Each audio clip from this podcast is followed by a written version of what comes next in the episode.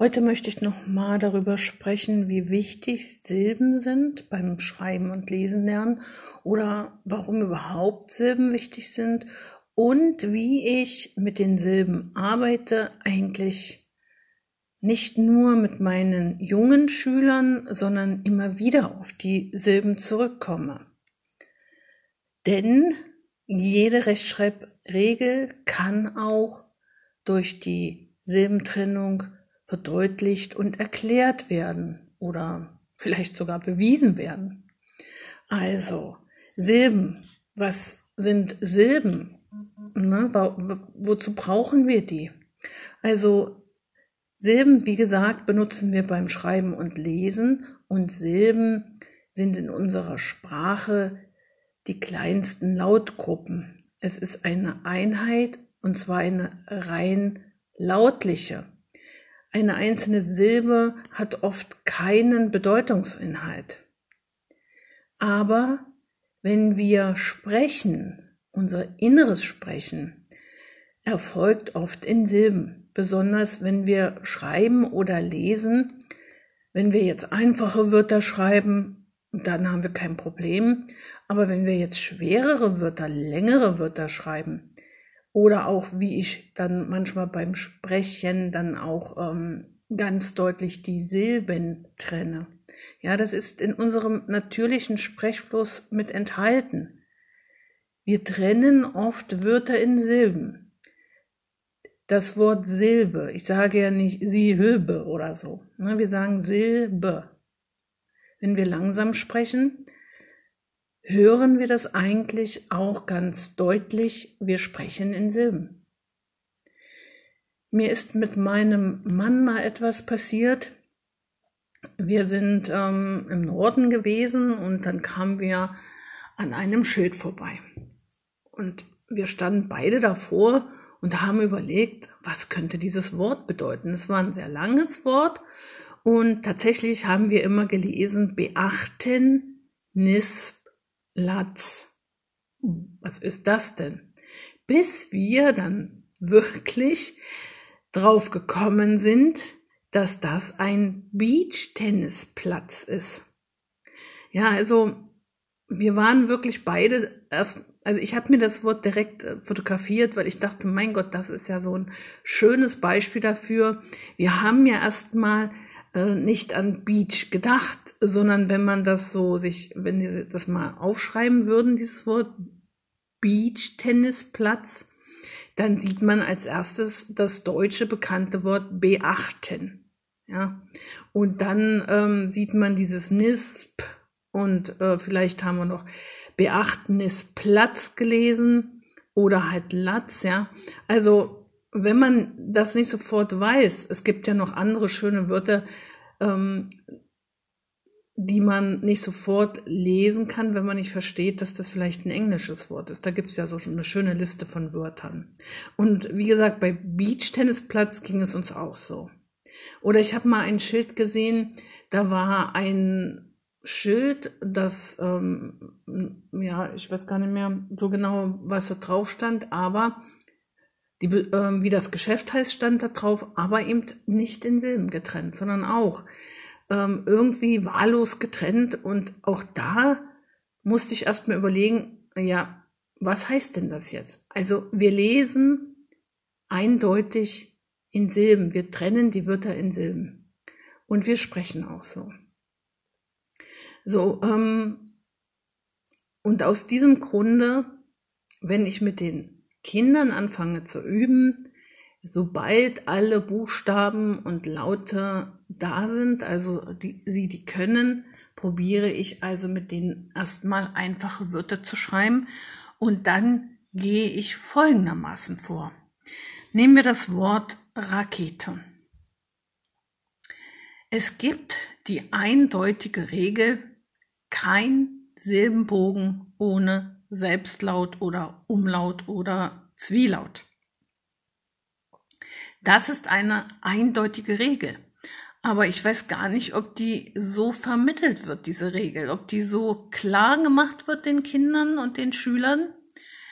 Auf jeden Fall ist es ganz wichtig, den Kindern das zu sagen. Natürlich müssen die wissen, was sind Selbstlaute, was sind Mitlaute, später was sind Vokale, Konsonanten.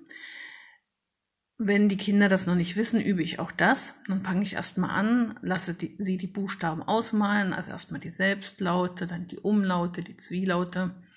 Und dann erkläre ich natürlich, warum heißt der denn Selbstlaut? Ah, weil du halt nur das A hörst. So. Und es gibt also diese Regel, kein Silbenbogen ohne Selbstlaut. Was ist ein Silbenbogen? Das ist ein Bogen, den man unter eine Silbe, also unter eine ganze Silbe schreiben kann. In vielen Büchern der ersten Klasse sieht man das noch, in manchen aber nicht. Und das finde ich sehr schade. So, also nehmen wir noch mal die Rakete. Ich frage die Kinder erstmal, okay, klatsche mal, wie viele Silben hat denn das Wort? Rakete, drei Silben. Dann schreiben wir also erst einmal auf drei Silbenbögen. Oder wir malen drei Silbenbögen. Wir schreiben noch nicht. Also wir malen erstmal für jede Silbe einen Silbenbogen. Was ich dann zusätzlich mache, was halt viele auch nicht machen, sie zergliedern zwar die Wörter in Silben, aber ein ganz, ganz wichtiger Schritt ist halt wirklich erstmal auf die Silbenbögen die Selbstlaute zu schreiben. Also, welche Selbstlaute sind denn jetzt auf den Silbenbögen? Ra, A, Ke, E, T, E.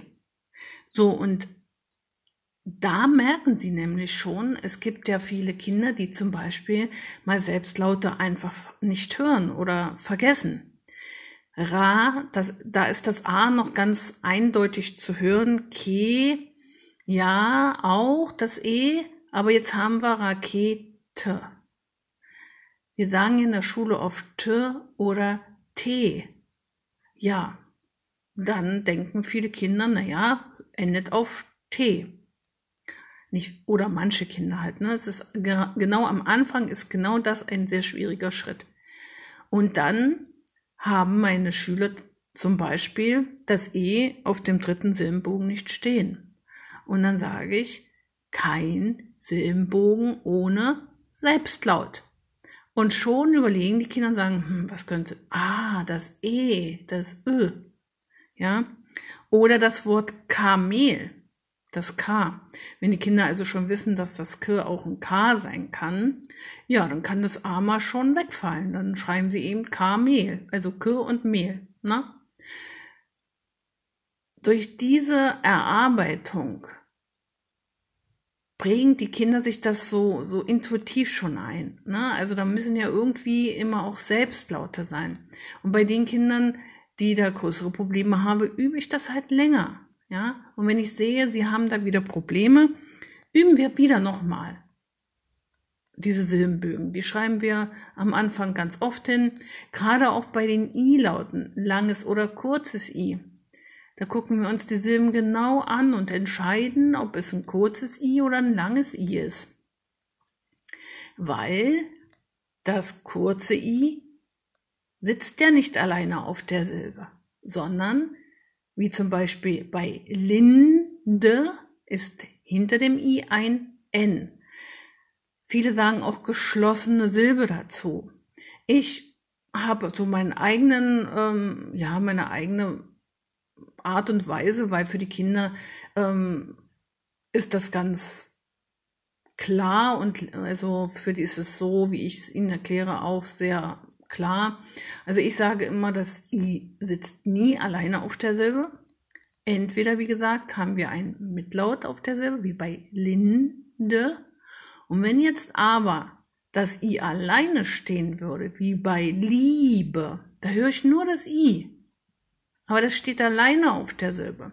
Und damit die Kinder eben so ein bisschen Spaß auch dabei haben und so ein bisschen Fantasie, sage ich immer, schau mal, das I, das steht jetzt ganz alleine auf dem Silbenbogen und hat ja eigentlich Angst, darunter zu fallen. Das ist so ein bisschen mm, so nicht schwindelfrei. So, was muss denn jetzt dazu? Da kommt das E.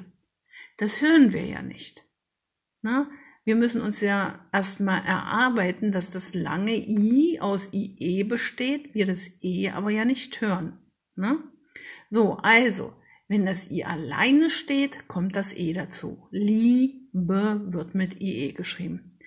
Und da schauen Sie schon, da sehen Sie schon, wie wichtig diese Erarbeitung mit Silben ist. Und das ist ja nicht nur bei den I-Lauten. Bei jeder anderen Regel können wir das auch über die Silben immer noch mehr erarbeiten. Also jede Regel, die wir einführen, können wir anhand dieser Trennung in Silben diese Regeln auch nochmal bestätigen, erklären. Zum Beispiel gibt es ja meine beliebte Regel, also ich äh, äh, nutze die Regel ganz oft und erzähle auch ganz oft über diese Regel, weil meine Schüler bringen die sich so ein, die vergessen die nie mehr und arbeiten auch sehr viel damit. Nämlich nach LMNR, das merke dir ja, kommt nie TZ und nie CK. Oder eben umgekehrt, kommt nie CK und nie TZ. Ich nehme immer den Buch, also die Buchstaben, also TZ zuerst, weil ich mit den Kindern zuerst das TZ übe und dann das CK. so, LMNR-Regel, zum Beispiel die Pilze. Warum kommt denn nach dem LMNR kein TZ? TZ ist ja die Verdopplung für Z. Also wir schreiben in keinem Wort ZZ, außer in Fremden, also in Pizza, aber das ist ein italienisches Wort. Das bespreche ich mit den Kindern dann natürlich auch. Pizza, italienisches Wort, dort darf es ein Doppel-Z sein, aber in unseren deutschen Wörtern nicht. Also, Katze, Katze, A ist kurz, wir hören das T hinter dem A und schreiben Katze mit TZ. So, Pilze. Und jetzt ist eben wieder das, hinter dem I sitzt auf der ersten Silbe schon das L, Pilze. Das I, ja, das steht ähm, nicht alleine, sondern da ist schon ein L und auf der zweiten Silbe Z hören wir das Z. Eine Verdopplung ist eben nicht mehr möglich, weil das L den Platz von dem T einnimmt. Ne? Also Katze eine Verdopplung braucht immer zwei Silben, wie bei Rennen. Wir können nur verdoppeln, wenn wir Platz auf beiden Silben haben für ein N. Die erste Silbe endet mit N, die zweite beginnt mit N. Ja, und das sind ja alles so Sachen, die man mit den Kindern immer wieder besprechen kann. Warum kannst du Pilze nicht mit Doppel-L schreiben? ist ja genauso. Man kann es nicht nur mit TZ schreiben, sondern auch nicht mit Doppel-L. Pilze, weil auf der zweiten Silbe eben das Z schon sitzt. Und so zieht sich das durch die gesamte Rechtschreibung. Silben sind so wichtig, wir können damit so viel erklären und ja, müssen es auch. Natürlich gehört auch das Wissen dazu, dass ein, also einsilbrige Wörter, wie zum Beispiel Wald, verlängert werden muss oder mh, mm, Lied Warum wird das Lied denn mit IE geschrieben? Weil wenn wir es verlängern, wenn wir die Mehrzahl draus machen, die Lieder, sehen wir wieder, das I steht alleine auf dem, auf dem Silbenbogen, also auf der ersten Silbe. Lieder muss das IE sein. Ja. Ähm, also das sind alles so Techniken, die man mit den Kindern besprechen muss und immer wieder üben muss und dann haben die das irgendwann drauf. Oder ich soll. Warum wird denn das mit Doppel-L geschrieben? Wir müssen die, das Wort wieder verlängern. Wir müssen zwei Silben draus machen. Soll, len. Und da wird klar, ach so. Wir können das L auf beide Silben schreiben. Soll, len, O ist kurz. Ja, wie man kurz und lange Selbstlaute erkennt, das werde ich dann wohl auch nochmal extra erklären. Ja, aber vielleicht so ein bisschen mit angeklungen ist es ja schon, als ich das mit dem IE erklärt habe und diese ganze Silbentrennung. Ich hoffe, dass Ihnen das ein bisschen geholfen hat oder auch hilft. Ja, zu erkennen, Silben sind tatsächlich sehr wichtig und ich mag alle Arbeits Bücher, also Lehrbücher der ersten und zweiten, des ersten und zweiten Schuljahres, die tatsächlich auch sehr viel mit Silben arbeiten.